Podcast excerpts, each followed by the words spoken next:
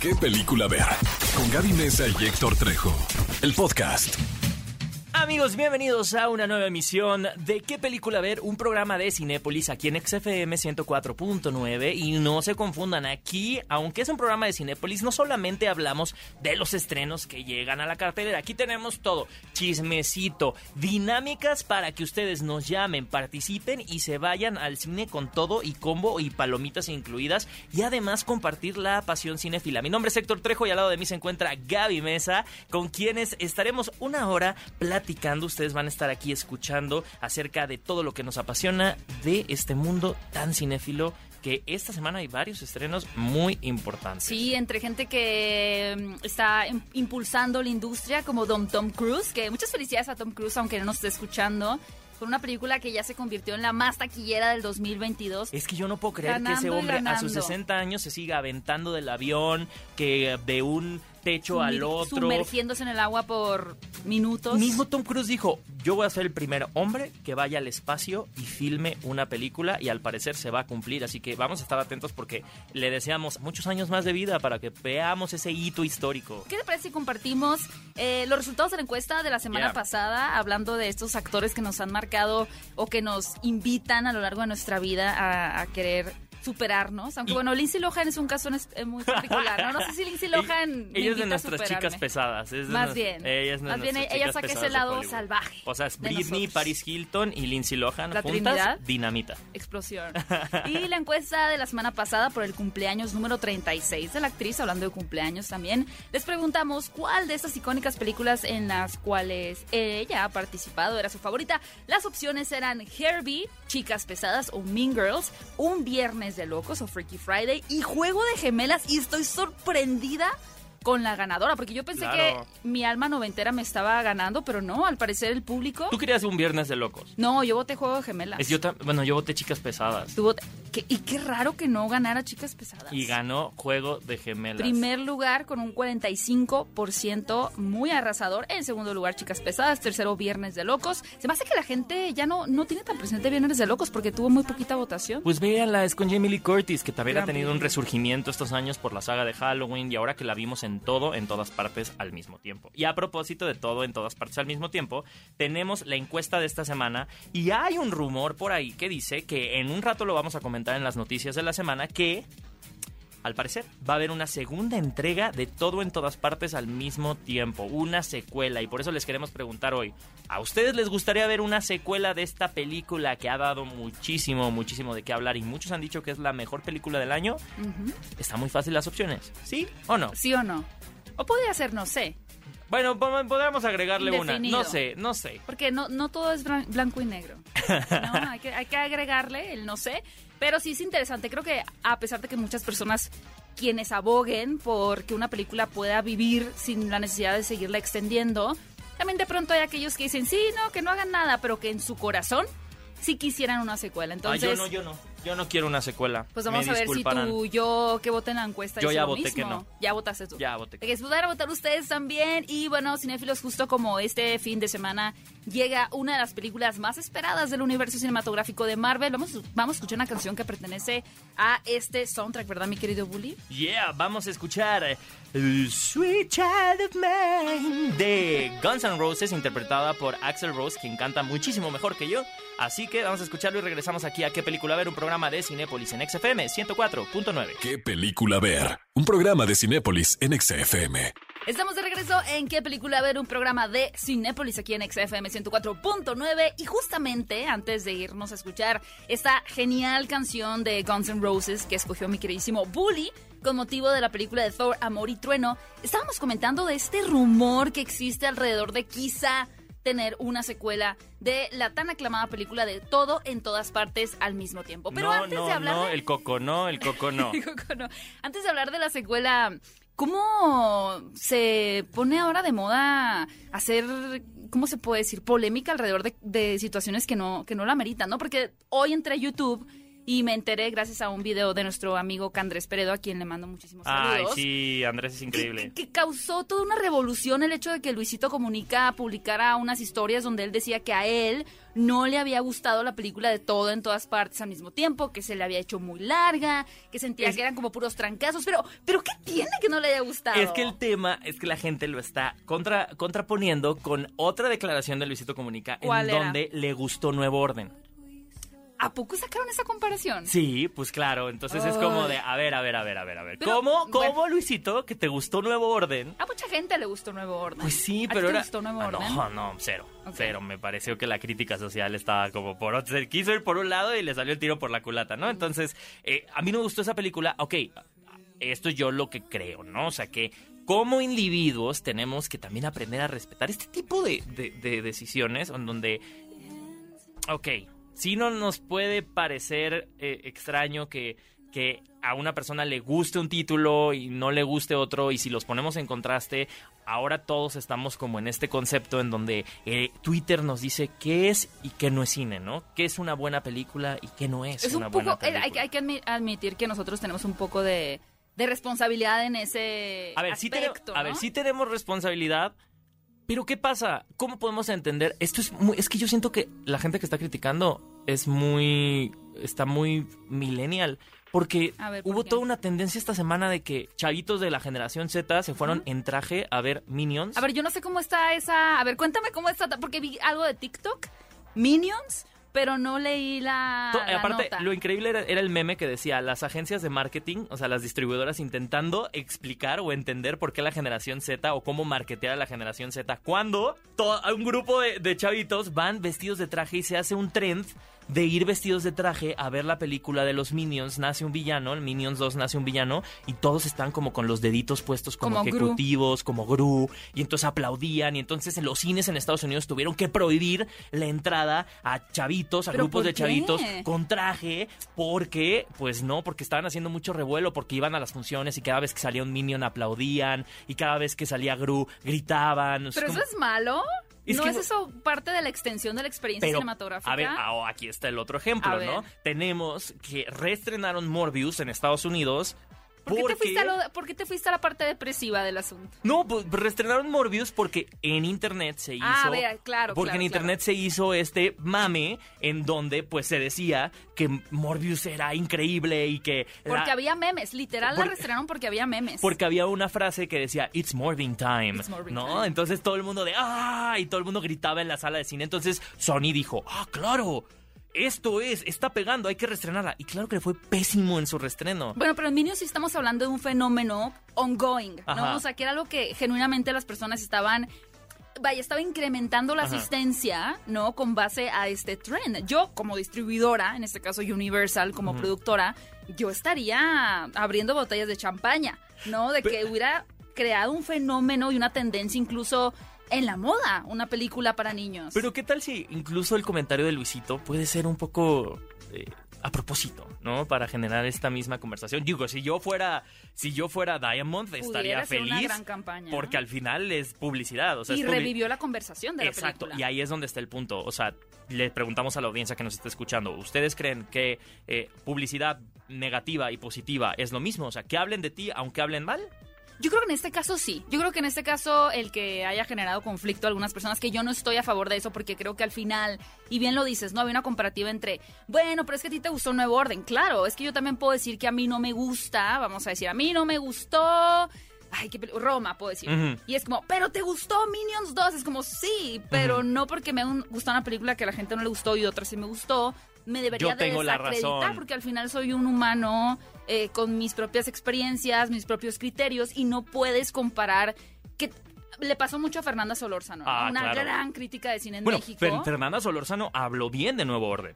No, pero cuando no por salió nuevo su orden. crítica. Todavía al día de hoy, yo veo que cuando las personas no están de acuerdo con lo que ella opina, que además es muy importante eh, recalcar que un crítico cinematográfico no está buscando cambiar tu opinión. Claro. Eh, Lo que está buscando es expandir el análisis. Tu criterio, de- pues de la película como tal, o sea, poder desmenuzarla y que tú puedas tener una apreciación de la película que quizá no habías tenido en una primera vista o que pueda como eh, ampliar simplemente la conversación, ¿no? Pero muchas personas se toman la crítica como está mala, no la veo, está buena, la veo", cuando no es eso. o sea, a, no mí- se a mí me pasó eso. Yo creo que mi punto de inflexión fue Nuevo Orden. Es una película que me desgustó tanto, me disgustó tanto, perdón por la expresión, me disgustó tanto que estaba enojado. O sea, estaba enojado incluso con la gente que le gustó y era como, no, no. Pero no debería de ser así. Y a todos nos ha pasado, pero no debería punto, de ser cuando así. una crítica que admiro mucho, que en este caso fue Fernanda Solórzano, habló y dio su punto de vista, fue como, tengo que un poquito Claro. controlar mi criterio porque al final sí me gustan las críticas que realiza ella. Entonces voy a abrir un poquito, voy a expandirme más.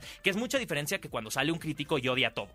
Bueno, ¿no? sí, eso es diferente. Es Pero, muy diferente. El tema con, con Fernández que todas lo sacan porque me parece que a ella, no es que no le haya gustado, pero no fue fan de todo en todas partes. Tampoco fue fan. Tampoco fue fan de todo en todas partes al mismo Y tiempo. la gente sacando de que, ay, es que a ti te gustó Cindy la Regia. O sea, a mí también me gustó Cindy la Amo, Regia. yo amo Cindy la Regia. Pero- Yo hago drinking game con Cindy la Regia. Luego se los explico aquí, es increíble. Pero, o sea, regresamos, ¿no? Al final, y, y- y todo recae en lo de Luisito, al final que una persona con un gran alcance que pueda compartir que no le gustó una película, o en su caso contrario, también Luisito ha compartido que sí le gustan muchas películas. Yo los invito a que tengan, claro, siempre hay críticos o personas, amigos, familiares, parejas con quienes van a sentirse identificados con sus gustos, Sí. pero va a haber alguna película con la que ustedes no coincidan. Y, Y- y eso está bien también, o no- sea, los invita a reflexionar sobre qué no vieron tal vez ustedes de esa película o qué pueden aprender o decir. Entiendo tu punto, lo respeto, yo difiero. Y hasta ahí, o sea, pero no provocar como una polémica que creo que no es Y no privemos a las figuras públicas de expresar su opinión, salvo que esa opinión dañe a otra persona a gran escala, ¿no? O sea, cuando son opiniones muy conflictivas o que sí a- a- ayudan a reforzar estigmas o ayudan a reforzar prejuicios, pero es solo una opinión de la película. Dejemos a Luisito en paz. Es una opinión. Bueno, Por amigos. cierto, no va a por haber cierto, secuela. No va a haber secuela de todo en todas partes al mismo tiempo. No, no, no. Bueno, vamos a ir a escuchar un poco de música y regresamos aquí a qué película ver y regresamos con más noticias porque esto está candente. Y se puso muy bueno el chisme de... Sí. Ya nos estaban cortando aquí Ya, ya, en nos cabina. diciendo, córtale, cállense". córtale. No, yo creo que Luisito Comunica llegó a cortarnos eh, cables y No, cabina. porque lo estamos defendiendo. No, la neta es que sí, lo estamos defendiendo y estamos defendiendo también a, también a los Daniels que ya dijeron que no va a haber secuela de todo en todas partes al mismo A ver tiempo. si no los convencen como a Todd Phillips. A billetazos. Todd Phillips estaba que no voy a hacer Joker 2. ¿Cómo creen? Jamás le haría eso yo a mi peli, a mi obra de arte singular y lo. Y ya bueno, llegó. este, mejor Eh, sí. Lady Gaga y va a ser un musical. ¿Cómo no? Va- Suena a la pesadilla. Suena a una pesadilla.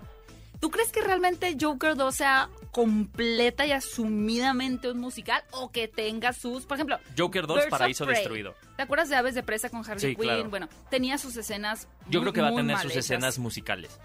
Espero que no tan mal hechas como las de. Es que No. esa escena de Harley, de Margot Robbie Ajá. cantando era. eh, como que se, se sentía que en idea, en concepto era genial, Sí. pero ya en la ejecución no. Solo les no vuelvan a poner otras escaleras y entonces hagan que todas las cosplayers de Harley Quinn vayan a no sé dónde a tomarse la foto y a imitar el baile como pasó en la primera de Joker. No. Ah, en Joker. Claro.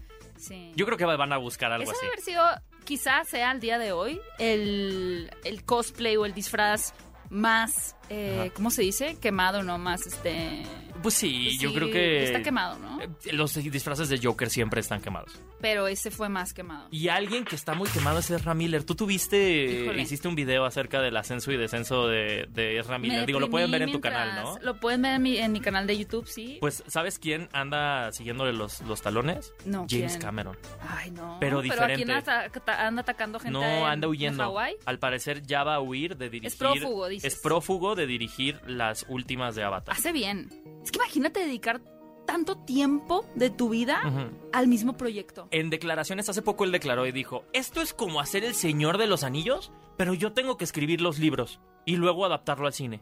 Pues sí. Pues prácticamente. O sea, Pero el Señor de los Anillos, ¿cuánto, ¿cuánto abarcó? ¿Una década, más o menos? Digo, la- de las películas, ¿no? la- las películas, la, la serie que se está planeando ahora, sí, las cosas salen bien. obviamente Claro. Prime Video espera que sea el caso. Es una serie, la serie más cara de la historia, y va a durar 10 años. Si Oye, es que dura 10 años. ¿Quién Pero es- las quién es- películas... ¿Quién está haciendo la de House of Cards?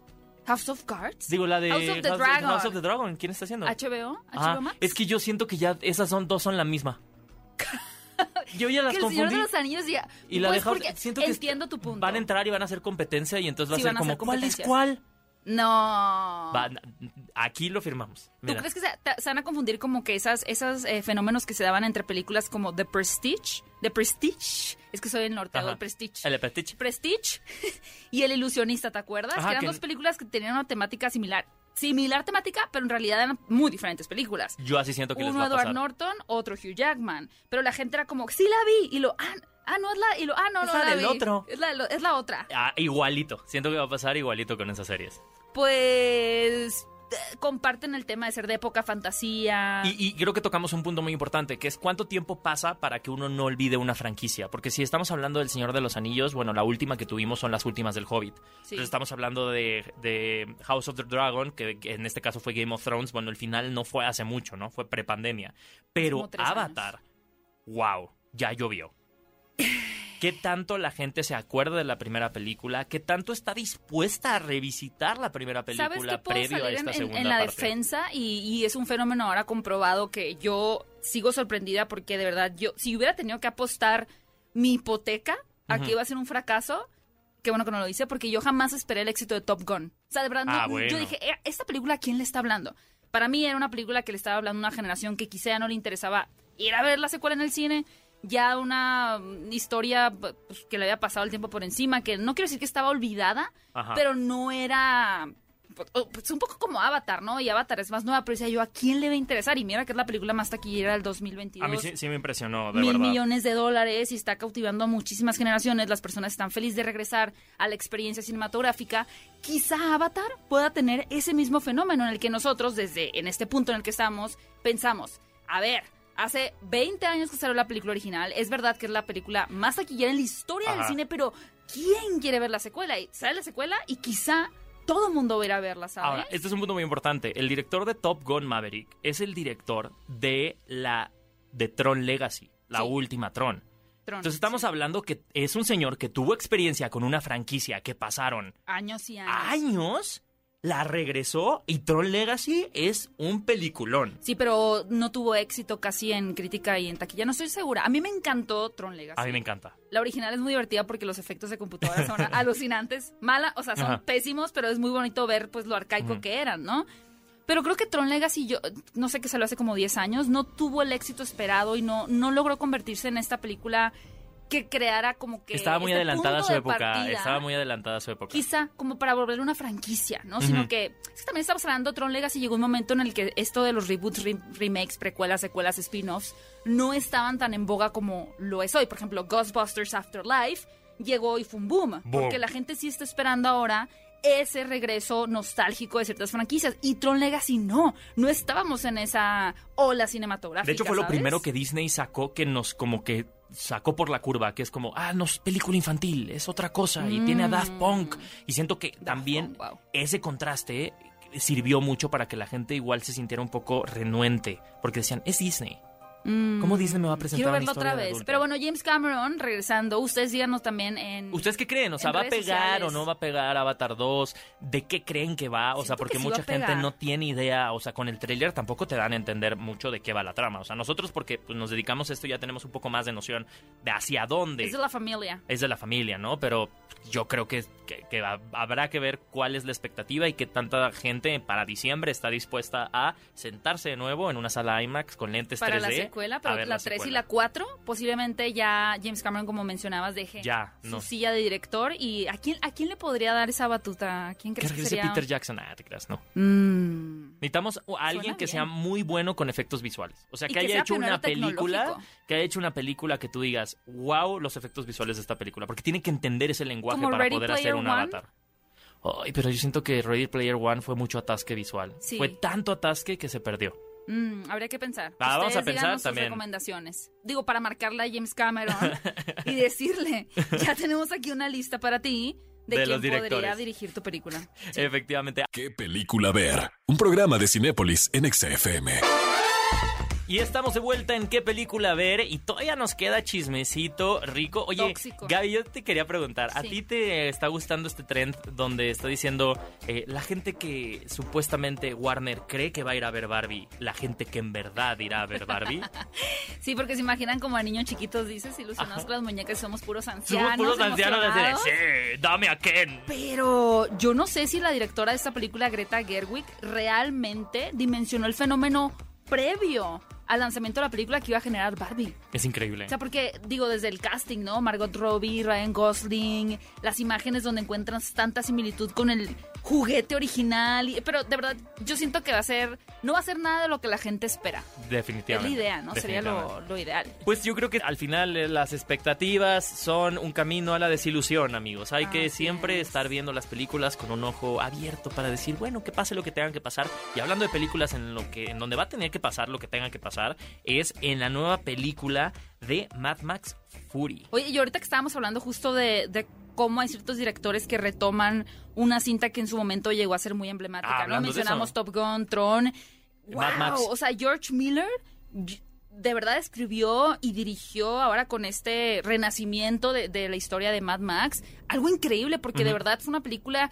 que incluso quizá las personas que habían visto la original o la primera, por así decirlo, en los 80, pues ya conocían de qué iba, ¿no? Sabían como el escenario y demás.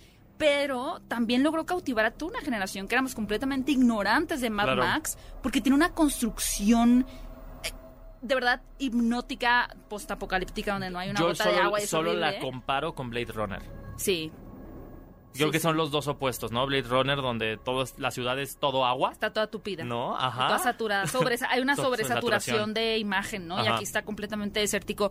Y sin duda, uno de los personajes más llamativos de la última película fue Furiosa, interpretada por Charlize Theron. Y justamente ahora, Anya Taylor-Joy va a dar vida a su versión joven. Y vamos a poder ver cómo es que ella ha tenido que superar muchísimos obstáculos.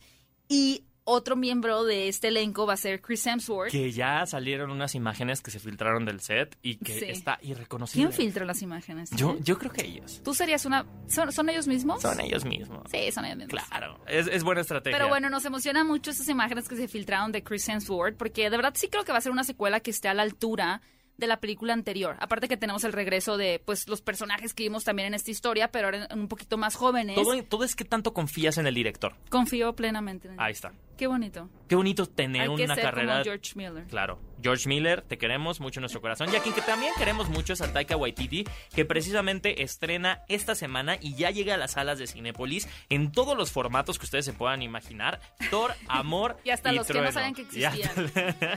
No, yo la vi en IMAX, ¿eh? Y que, que- Que es- yo creo que esa es de las mejores formas de ver una película de Marvel. definitivamente. En IMAX. Sí, o en 4DX. Si quieres como una aventura Ah, bueno, espacial y que se te especial. mueva todo. Sí.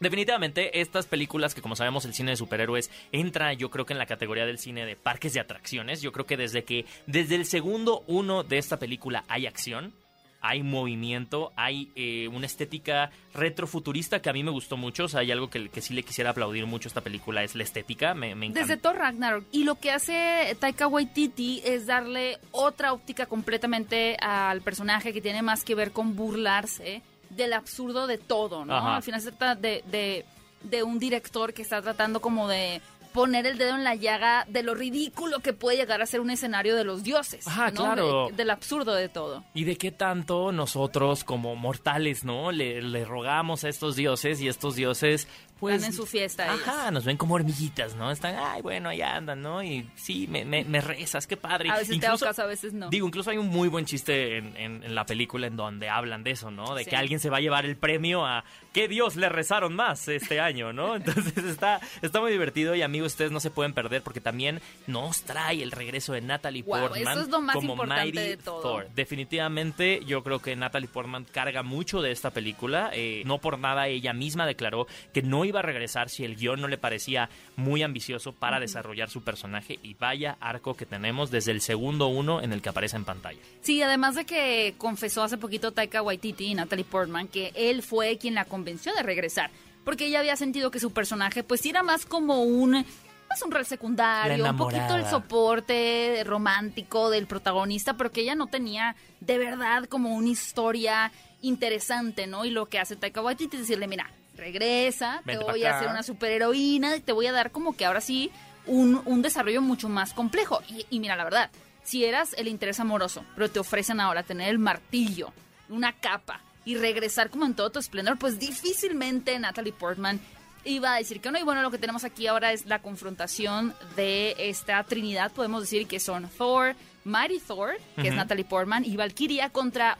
Para mí uno de los villanos mejor justificados que van a poder ver en Marvel, Claro. que es Gore, Y interpretado creepy, por ¿eh? A mí sí Christian me dio Bale. miedo. A mí se me dio miedo Sí. porque eh, Taika lo que hace es manejar mucho eh, los contrastes y el color con su personaje y hay estos momentos en donde estás viendo solamente sus ojos y dices, es una calavera. Desde lejos, pero de cerca es la cara del actor con el maquillaje impecable y con los efectos visuales que esta película, la verdad es que en ese lado se lucieron. 10 de 10. 10 de 10. Y otra película que llega a las salas de Cinépolis es la película El Hombre Perfecto. Uy, se me Esta llega a salas de arte. ¿De qué va? Fíjate que tenemos una historia bien interesante que yo tengo muchísimas ganas de ver de esta chica que tiene la oportunidad de crear al hombre de sus sueños con una tecnología. Digamos, es un robot que puede tomar la forma que, que tú escojas. ¿no? En este caso, pues ella tiene un físico específico y también las cualidades que tú siempre has soñado. Entonces a ella se le presenta la oportunidad de poder tener a este famoso hombre de su vida, pero ya que está con él realmente no logra conectar porque sabe que es una inteligencia artificial. Y a pesar de que él dice todo lo que es correcto, actúa de la forma así que muchas mujeres, muchos hombres pueden decir, wow, es la pareja perfecta. Y ella dice, no, no me convence porque sé que no podemos generar un vínculo real. Entonces vamos a ver como que este proceso de la protagonista de descubrir, por supuesto, para que ustedes vean la película, si realmente logra tener esa conexión. Y yo creo que además de hablar de- del tema de relaciones y lo difícil que es a veces estar conforme con una pareja, ¿no? Porque a veces podemos tener una pareja que cumpla así, casi con palomita, todas las cualidades que nosotros creíamos que queríamos una pareja, pero ya que está con nosotros, no lo reconocemos y no aprendemos a ver a la persona por quien es y demás. También, pues creo que es interesante lo que tiene que ver con el tema de la inteligencia artificial, ¿no? ¿Hasta qué punto puedes eh, como llenar co- como tu mente, ¿no? O creerte que estás realmente con, con una persona genuina si sabes que es una inteligencia artificial. Bueno, digo, lo han explorado en películas como eh, esta con Joaquín Phoenix, ¿no? La de Her. La de Her, pero ahora yo creo que esta película vale mucho la pena. sí, eh, muchísimo. Así que si ustedes no se la quieren perder, vayan a las salas de arte Cinépolis porque El Hombre Perfecto ya se estrenó. Vamos a ir con una llamada que tenemos para platicar con ustedes porque, como les decimos en este programa, ustedes se pueden llevar boletos para ir al cine y queremos hablar con Jonathan. Jonathan, ¿andas por ahí? Sí, aquí. ¿Qué onda? ¿Qué onda, Jonathan? ¿Desde dónde nos marcas? De Chimalhuacán, Estado de México. Excelente. Oye, Jonathan, una preguntota. ¿Tú cómo comes tus palomitas? Así no importa, aquí no hay vergüenza, aunque sea de la forma más atascada. ¿Qué les echas? Ah, no. este, pues mis palomitas las pido con, con queso extra, ¿Bien? Qué rico. pica Uf. valentina y jalapeños. O sea, como, nachos. Sí, como si O fueran sea, son nachos, completamente. con base de palomita. Sí, sí, así es. Ahora, ahora estoy pensando, ¿y si fueran las palomitas Doritos y a eso le pusieras Mm. extra queso y los nachos? ¡Ay, qué rico! ¡Qué, Ah, sí. qué buen combo! ¡Qué buen combo! Nada más un, un buen set de servilletas, ¿no? Porque si no, vas todos los dos embarrados entre lo naranja y el queso. Pero no, qué rico. qué rico. Oye, oye, Jonathan, ¿tuviste oportunidad de ver todo en todas partes al mismo tiempo? Mm, No, no tuve la oportunidad. Todavía. Oye, todavía, todavía, porque pues por esta llamada te vamos a invitar al cine, pero antes me encantaría preguntarte, ¿cuál de los héroes de Marvel, además de Thor, es tu favorito? O sea, tenemos varias opciones y está Spider-Man, Capitán América, Deadpool, Iron Man, Capitana Marvel, Hulk, o sea, tú dinos, ¿quién, además de Thor, es tu favorito? Además de Thor, Ajá. este, sería Spider-Man y este, Hulk. Ah, Oh, muy bien. Estaría interesante una película, digo, los hemos visto juntos, pero imagínate una película solo ellos. Ay, estaría muy Estaría loco. entretenido. Con Taika Waititi también. Sí. Para que esté chistoso. Que esté el hijo, que esté el hijo de Hulk y entonces Spider-Man le tienen que hacer como de niñero, ¿no? Pero también se hace verde y grande. Comedia romántica ya. Sí, está buena, está buena. como bebé suelto, como la película de bebé suelto de los 90, pero es un Hulk. Me gusta. La tendría que, po- que poner en la pared para que no se... Ah, bueno, esa sería buena, buena, buena teoría. Oye, y hablando de Spider-Man, ¿te gustó la última película de Spider-Man? Sí, me encantó. Excelente. ¿Y qué esperas? ¿Qué esperas ahora que sabemos que Peter Parker anda por ahí en el mundo, pero ya con la identidad completamente cubierta? Y pues, ¿qué esperarías de las nuevas aventuras de Tom Holland como Spider-Man? ¿O esperarías que ya otro actor entrara al juego? No, la verdad quedó muy bien el personaje. Uf, uf. Mira, yo estoy también ansioso por seguir viendo a Tom Holland, amamos. Así que, Jonathan, queremos que este fin de semana te vayas al cine a ver, sea todo en todas partes al mismo tiempo que todavía está en cartelera o Thor, Amor y Trueno, y por eso te queremos regalar un pase doble. ¿Con quién te vas a ir? Pues con todo amor y trueno. Ah, excelente. ¿Y a quién vas a invitar? Porque esa película hasta trae acá cosita y romanceo. Sí. Eh, pues la verdad sería a mi esposa y a mi hijo. Ah, qué chido, Genial. qué chido. Excelente, pues mándales un, un gran saludo y muchísimas gracias por llamar aquí a qué película ver. Muchas gracias. Nos vemos, Gracias, Jonathan, Jonathan. cuídate. Gracias, adiós. Oigan, cinéfilos, y también les recordamos que sigue en cartelera la película de Minions, Nace un villano que está haciendo todo un éxito en crítica, en taquilla. Se convirtió en una de las películas más vistas en un 4 de julio en Estados Unidos, lo cual quiere decir que la gente de verdad Yo- corrió es que a ver yo esta quiero ir a ver, película. ya, yo necesito ir a ver Yo también, Minions 2, vamos, Nace un llévame. villano, pero es que no he podido alquilar mi traje. Quiero ir de traje y Ah, poner bueno. mis dedos así. Si no, no es cool. Y si no, no es cool. Si no, y no de hecho, cool. quien también es súper cool es Karen, quien entrevistó al elenco en español de Minions 2 Nace un Villano, que en este caso entrevistó a Andrés Bustamante, quien hace la voz de Gru desde hace muchísimos años, o sea, es un ícono en el doblaje, y a Luis García y a Cristian Martinoli, a quienes los ubicamos por sus icónicas voces en el fútbol, y ellos dos interpretan a dos de los villanos de estos temible grupo de supervillanos al que Gru quiere entrar. Así que amigos, vamos a escuchar un poco de música, vamos después con la entrevista y regresamos aquí a qué película ver, un programa de Cinépolis. Pontexa. ¿Qué película ver? Un programa de Cinépolis en XFM. Los protagonistas, sus creadores, de la pantalla grande a tu radio. La entrevista en ¿Qué película ver? de Cinépolis en XFM. Y alguien que es muy cool y que vamos a escuchar su entrevista que tuvo con Andrés Bustamante, que es la voz de Gru de Minions 2 Nace un Villano, y con las voces icónicas de Luis García y Cristian Martinoli, a quienes ubicamos por sus voces futboleras que interpretan a dos villanos en esta película, es Karen Villar. Así que vamos a escuchar esta entrevista que hizo y regresamos aquí a ¿Qué película ver? Un programa de Cinépolis. Oigan, ahora sí, hablando de Minions, Nace un Villano y de ustedes. Son de todo. Comentaristas, periodistas, han escrito libros, han narrado hasta para videojuegos, eh, exfutbolistas, de todo, de todo hay. ta- Talento de doblaje. Y pues bueno, Gru en la película tenía como bien claro que él de grande quería ser un supervillano. ¿Ustedes de chicos tenían algo que quisieran ser de grande así súper claro? Bueno, yo quería ser jugador de fútbol y por suerte la pelota me dijo que era infame jugando y me transformé a algo parecido en este negocio que era ser comentarista, que siempre fue como mi segunda opción. Y luego ya una vez que yo crecí y observé al señor Bustamante, siempre quise ser comediante y nunca me alcanzó a dar el- el puntapié final, pero bueno, he hecho mi mejor esfuerzo tratando de emular alguna de sus hazañas. Yo alguna vez pensé en ser astronauta. Eh, eh, no lo he logrado. Todavía no me. Ah, no, pero no, no, no. Luego también pensé que quería ser inventor. Entonces, eso, eso me, me relaciona un poquito incluso hasta con Gru y con la onda de crear instrumentos raros y cosas raras así para, para lograr cosas. Pero este. Pero gracias a el trabajo que hago, por ejemplo, el doblaje o la posibilidad de crear personajes, he sublimado un poquito esas, esas situaciones porque dije, pues, quise ser inventor, pero no lo fui, pues inventé al doctor Chunga, que es un inventor. Quise ser eh, agente de viajes y no lo logré y entonces inventé a Ponchito. Este, quise ser cronista deportivo mezclado con humor, no lo logré e inventé a, a A estos dos güeyes. estos dos buenos amigos. Y yo, este, yo siempre estuve muy vinculado al deporte. Mis papás no había obligación de estudiar, por supuesto, pero siempre fueron muy provocadores del tema de- del deporte. Siempre me gustó mucho y, no pensaba en ser futbolista profesional ni, ni ningún deportista a nivel de alto rendimiento, pero bueno, fui caminando en ese sentido. Pero siempre estuve muy vinculado al, al tema de deporte. Entonces acabé, tuve la fortuna de jugar fútbol profesional y, y de alguna manera pues ese, ese pequeño sueño que tenía de, de chavito se convirtió.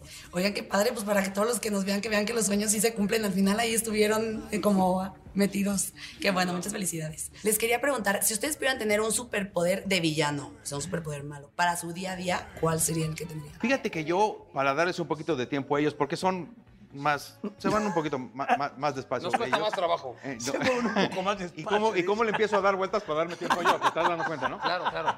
Yo inventaría, porque como me gusta el humor, yo inventaría algo que le provocara risa a la gente, ¿no? O sea, un cosquillómetro, una cosa que, que que- te diera cosquillas y la onda, porque en el principio puede ser muy agradable, pero después de un rato ya puedes estar, ya se convierte en una villanía. Entonces yo inventaría una especie como de, como un, como un taladro así, pero que en la punta tuviera una pluma, una pluma, pero pluma de, de ave, y, y aplicarla en las axilas, así, para que la gente se riera, pero ya después fuera, ah, ah, una risa que ya nadie deseara. Yo inventaré una pistola para desaparecer a todos los que se ponen en, no, se paran donde no deben pararse, o sea, para desaparecer el coche y al chofer, así, pum, al carajo, ¿no? Que se vaya a otra dimensión. Para los que se estacionan mal. Mal, para sí, se son los paran que paran calle para y se bajan y dicen, oye, pero ¿por qué te paras acá? y. Claro. Sí. Ese tipo de cargos ya tienen un nombre muy específico en el diccionario. Luego te digo de qué se trata. La gente que desaparece, que entra. Entonces yo luego te digo, ese doctor es un No, no, villano se, se terrible. llama grúa, ¿no? No, es, es ¿Qué- correcto. qué cosa tan complicada? Pero No vas a inventar nada. Yo quiero- pero yo quiero una pistola que sea Ah, más, mucho funcional. Claro, el tema es inventar o querer tener también un poder. Puede ser cualquiera de los dos. Porque a mí si me vas a, yo quiero ser un villano, siempre me hubiera gustado ser invisible. Con eso tienes la facilidad tienes de robar, de hacer todo lo que tú Eso quieras. está bueno. Dijiste es un superpoder, ¿verdad? Y, y esta tontería que No, yo dije no es está ningún bien, Pero es un superpoder. superpoder de ingenio. Lo de aquel ya fue una O de poder hacerlo. No, desaparecer gente, güey, eso no es un superpoder, desaparecer coches y tal. Pero sí, los todos funcionan porque al final Gru, su Y viene de que Minion. Saludos a la familia Ramírez, doctor. Sí, por muchas favor. gracias. ¿no? Ah, No, por supuesto. A Morelia, donde el doctor tiene muy buenos recuerdos, dejó amigos, muchos los amigos por por allá. Y bueno, Muchísimas pues, gracias. eh, Ay, le recordamos cayó que la película se estrena el 29 de junio en Cinépolis. Exacto. Hay que ir con todo y hay que echar palomitas. ¿Y qué más comes tú en Cinépolis, doctor, Este, cuando vas? El refresco, el refresco importante, el helado, ¿no? Como tal. Ahí. Muy bien. Muy bien, pues muchísimas gracias. Muchas gracias, ¿eh? Gracias, que estén muy bien. Muchísimas gracias, Karen. Qué increíble entrevista, banana. Así que quiero, quiero decirles a todos que no se despeguen porque vamos a regresar luego con la recomendación. Pero antes vamos a escuchar un poco de música y regresamos aquí a qué película ver, un programa de Cinépolis en XFM 104.9. ¿Qué película ver? Un programa de Cinépolis en XFM. Estamos de regreso en ¿Qué película ver? Un programa para platicar de las películas que llegan el fin de semana a Cinépolis. También ya tuvimos un espacio para hablar de las noticias que estuvieron súper picantes en este programa. Yo salí ya realmente sorprendida porque sabía que había información interesante, pero ahora ya me doy cuenta que había más de lo que yo esperaba. Recuerden que pueden escucharnos también en nuestro formato de podcast.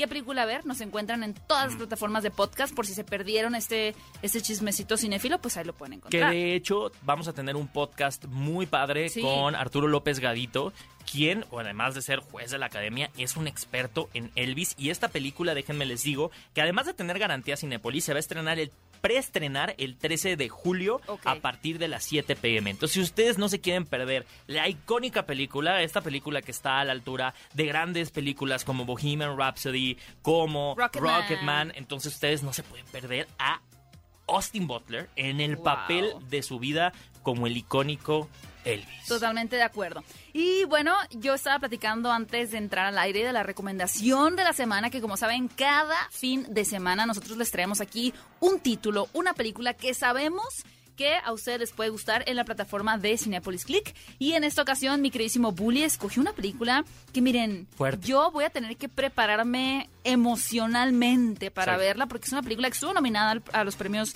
Oscar, los premios de la Academia en Mejor Guión Original y me parece que también en Mejor Película Extranjera.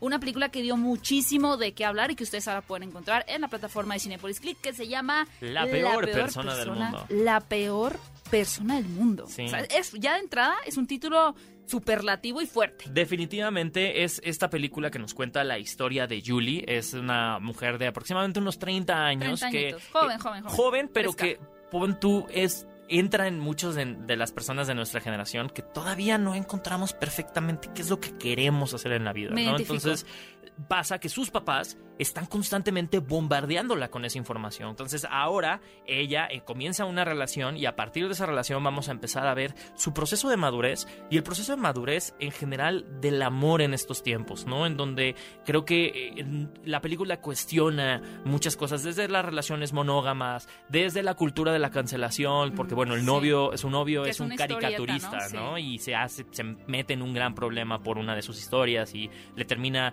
pues sí, atorando mucho en, en- en su futuro prominente que tenía como un autor, ¿no? Y ahora eh, verla a ella navegando por la vida, aún sin encontrar su identidad, pero intentando también encontrar un espejo en las personas alrededor de ella, hasta el momento en el que pues ya veremos qué pasa en esta película que nos presenta, como les digo, la vida de Julie. Así que ustedes no se pueden perder en la plataforma de Cinepolis Click, la peor persona del mundo. Y tenemos una llamada, una última llamada para cerrar el programa. Tenemos por acá a Octavio, a ver si está por acá. Queridísimo Octavio, ya te encuentras aquí conectado en la línea. Hola, ¿Qué hola. onda, Octavio? ¿Cómo estás? Bien, todo bien, muchas gracias. Oye, ¿de dónde nos marcas?